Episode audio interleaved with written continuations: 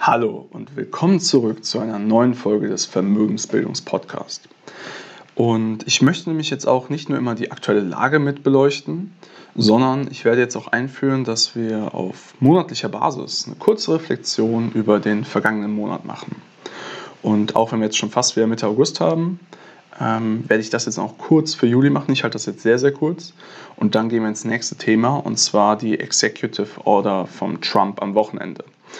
Und genau, dann schauen wir mal, wie der Juli, was der Juli so gebracht hat, was es mit Trump auf sich hat und was du daraus mitnehmen kannst. Du willst als Frau mehr aus deinem Geld machen und endlich eigenständig selbstsichere Finanzentscheidungen treffen, damit du die Freiheit hast, dein Leben so zu gestalten, wie du es dir wünschst? Dann bist du hier genau richtig. Herzlich willkommen beim Vermögensbildungspodcast.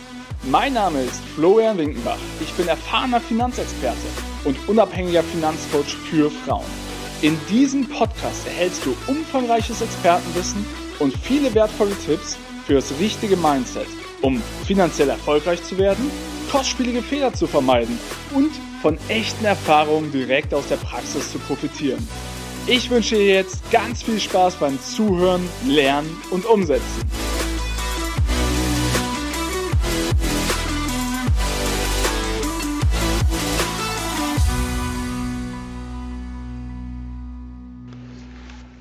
Ja, also der Juli war wieder ein hervorragender Monat im Kapitalmarkt, wenn man ehrlich ist.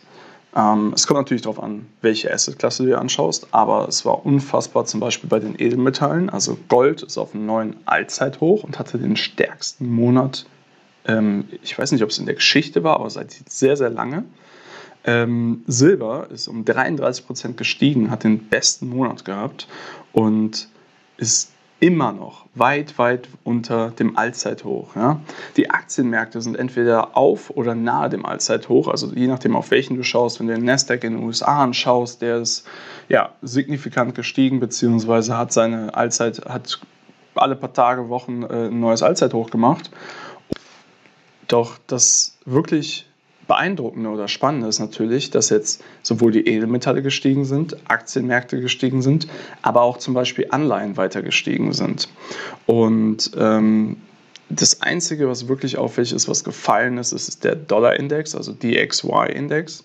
Und zwar, das war der größte Fall, also der größte Rückgang dieses Index in mehr als zehn Jahren. Das bedeutet, dass der Dollar für andere Währungen billiger wird und dementsprechend natürlich Silber, Gold, also alle Edelmetalle, die in Dollar gepreist sind, auch billiger werden und dadurch äh, die Nachfrage steigt und diese Preise natürlich auch weiter steigen. Bitcoin ist auch endlich aus dem ja, Korridor ausgebrochen. Also egal auf welche Anlageklasse man schaut, jede Anlageklasse hat sich positiv entwickelt im Juli und es ist auf gar keinen Fall irgendwie eine Sommerpause zu spüren.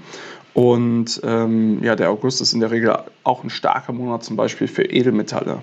Also Augen offen halten. Vielleicht auch noch ganz wichtig, ähm, Goldman Sachs hat seine ja, Prognose für die Preise von Edelmetallen adjustiert. Das heißt, der Goldpreis, den Sie vorher auf 2000 Dollar gesehen haben in den nächsten zwölf Monaten, ja, das haben wir innerhalb von ein paar Wochen geschafft, ähm, ist angehoben worden auf 2300 Dollar und der Silberpreis von 22 auf 30 Dollar. Und 22 Dollar war wirklich das 12-Monats-Ziel. Wir sind jetzt schon bei knapp unter 30 Dollar.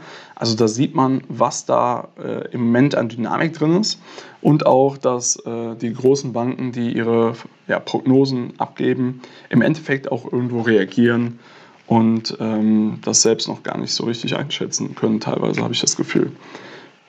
Eins ist auf jeden Fall ganz klar auffällig. Dadurch, dass so gut wie alle Anlageklassen gestiegen sind, sind die einzigen Verlierer mal wieder die, die an der Seitenlinie standen, die nichts gemacht haben, die auf einen besseren Einstiegszeitpunkt gewartet haben oder die glauben, dass es einfach direkt wieder runterkrachen wird. Und es hat sich gezeigt, dass einfach dieses ganze Gelddrucken immer und immer weitergeht und dementsprechend natürlich die Liquidität irgendwo hinfließen muss. Und wenn sie nicht in die Wirtschaft fließt, dann fließt sie halt in die Anlagemärkte, also in die Kapitalmärkte. Und dadurch haben wir eine Inflation der ähm, Assetpreise. So, dieses Wochenende, ähm, ja, es gab ja eine große Diskussion in den USA zwischen Demokraten und Republikanern äh, über das nächste ja nicht Rettungspaket, aber Hilfepaket oder Corona-Hilfepaket. Nachdem die beiden Parteien sich nicht einigen konnten, hat der Trump dann am Wochenende eine Executive Order unterschrieben. Und diese Executive Order besagt, dass die Arbeitslosen zusätzlich 400 Dollar an verbessertem Arbeitslosengeld erhalten sollen.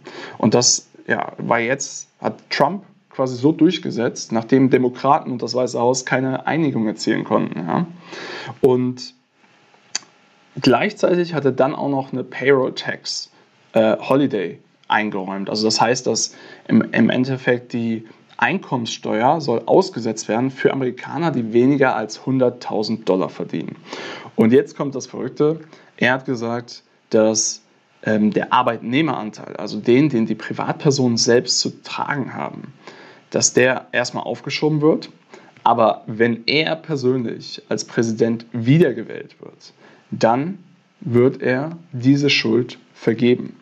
Also im Endeffekt äh, kauft er sich damit die ganzen Menschen in den USA, die ganzen Amerikaner, die weniger als 100.000 Dollar verdienen und die natürlich sehen, ja gut, jetzt muss ich die Steuern nicht zahlen, aber wenn Biden an die Macht kommt oder beziehungsweise ein anderer Demokrat, dann ähm, muss ich die Steuern nachzahlen. Und Trump hat mir versprochen, dass er die erlässt. Also äh, ich persönlich, ja, ich muss hier meine Meinung nicht kundtun, aber ich denke, man kann das Ganze schon mal äh, auch ein bisschen kritisch hinterfragen. Ähm, kommen wir aber zurück zu der Executive Order von Trump. Ja? Und zwar, die Krux daran ist, dass es noch gar nicht klar ist, ob die wirklich Bestand haben wird. So, der Markt hat darauf gewartet, auch einigermaßen positiv darauf reagiert. Aber Punkt 1 ist, dass halt 25 Prozent, also 100 von 400 Dollar, müssen die jeweiligen Staaten zahlen. Und viele der amerikanischen Staaten sind nahezu pleite und können sich das gar nicht leisten. Aber es ist halt nur möglich, oder die Bedingung, dass diese 400 Dollar und davon 300 Dollar von, vom amerikanischen Staat als solchen äh, bezahlt werden, ist, dass halt 100 Dollar von dem jeweiligen Bundesstaat getragen werden. Und das andere Verrückte ist natürlich, dadurch, dass es sich um ein ganz anderes System handelt, kann nicht das bewährte bisherige System genutzt werden, sondern es muss neue, ein neues Administrationssystem aufgesetzt werden, was laut Kritikern mehrere Monate dauern kann. Also das heißt, es kann auch eine ganze PR-Aktion eigentlich sein und man, äh, Trump stellt sich gut dar, aber die Frage ist, ähm, ob es wirklich so effektiv ist und auch bei den Leuten, für, gerade für die es wichtig ist, ähm, ja, zeitnah ankommt. Und ein wichtiger Aspekt, der mir dabei auch immer wieder jetzt untergekommen ist, ist, dass zwei Drittel der Arbeitnehmer in den USA, die jetzt arbeitslos sind, aufgrund des Arbeitslosengeldes mehr verdienen, als sie mit ihrer eigentlichen Arbeit verdienen würden. Und dann ist natürlich klar, dass da auch gar keinerlei ja, Anreiz ist, wirklich wieder arbeiten zu gehen. Und das ist natürlich äh, auch extrem gefährlich, weil das, ja, wie soll ich sagen, das bringt natürlich nichts. Also wenn der Anreiz nicht da ist, arbeiten zu gehen, man kriegt mehr Geld, wenn man nicht arbeiten geht, warum sollte die Person arbeiten gehen, außer sie liebt ihren Job über alles? Und das ist halt leider nicht bei der Mehrheit der Menschen der Fall. Also, halten wir nochmal kurz fest. Juli war ein super Monat. Trump hat jetzt diese Executive Order unterschrieben, wodurch halt eigentlich noch mehr Geld bei den Arbeitslosen ankommen sollte. Und dieses Geld, äh, wie seit Anfang des Jahres oder seit der Corona-Krise festgestellt ist, äh, fließt halt vermehrt in den Kapitalmarkt, also dass auch viele Privatanleger äh, ja, bei Robinhood in den USA oder Trade Republic zum Beispiel in Deutschland äh, sich einen Account aufgemacht haben und dort entsprechend spielen und versuchen, das schnell Geld zu machen. Und ähm, es ist auch noch gar nicht klar, ob, es so, ob diese Maßnahme so wirken kann, wie es vorhergesehen ist. Und die Demokraten werden, werden diese sicherlich vor Gericht angehen. Aber eins ist klar, diese Maßnahme würde sich auf das TGA, was ich vor einer Woche, also Ende Juli in der Folge zur aktuellen Lage erwähnt habe, beziehen. Und die, die, ja, den Geldbetrag, der auf diesem Konto liegt, der wird dann teilweise zumindest genutzt werden, um diese Maßnahmen zu finanzieren und halt zusätzliche Liquidität in die Wirtschaft und in den Markt zu pumpen. Und das ist ganz klar. Derzeit gibt es keinerlei Anzeichen, dass diese ja, Marschroute sich ändert. Es wird weiter Liquidität in den Markt gepumpt, es wird weiter Geld gedruckt ohne Ende. Und jetzt natürlich die Frage, was heißt das für dich? Das heißt, es ist ganz wichtig, dass du dich mit deiner Vermögensbildung auseinandersetzt. Es ist ganz wichtig, dass du überlegst, was glaubst du, was kann passieren und warum? Welche Wahrscheinlichkeiten gibst du im Ganzen und dass du dich halt auf die verschiedenen Fälle vorbereitest. Aber das Fatalste ist es derzeit, das Geld einfach nur auf dem Konto liegen zu lassen und gar nicht investiert zu sein. Denn das, die Liquidität fließt in die Kapitalmärkte und die Preise gehen hoch und hoch und hoch. Und die, die abwarten, die nichts machen, sind am Ende die, die leider ja, in die Röhre schauen werden, die Sparer.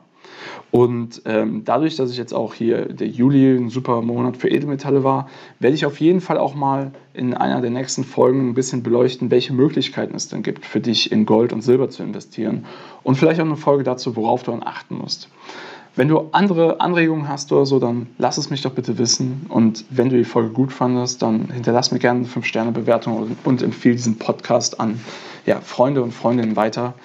Ähm, einfach damit ich sehe, das lohnt sich für euch die Zeit zu investieren, mir zuzuhören. Und dann macht es für mich auch Sinn, die Zeit zu investieren, hier entsprechend ähm, ja, Recherche reinzustecken und euch ein bisschen was zu erzählen und ja, eure Vermögensbildung einfach zu unterstützen mit meinem Input. Vielen lieben Dank für deine Zeit. Ich wünsche dir einen genialen Start in den Tag. Bis dahin, alles Gute.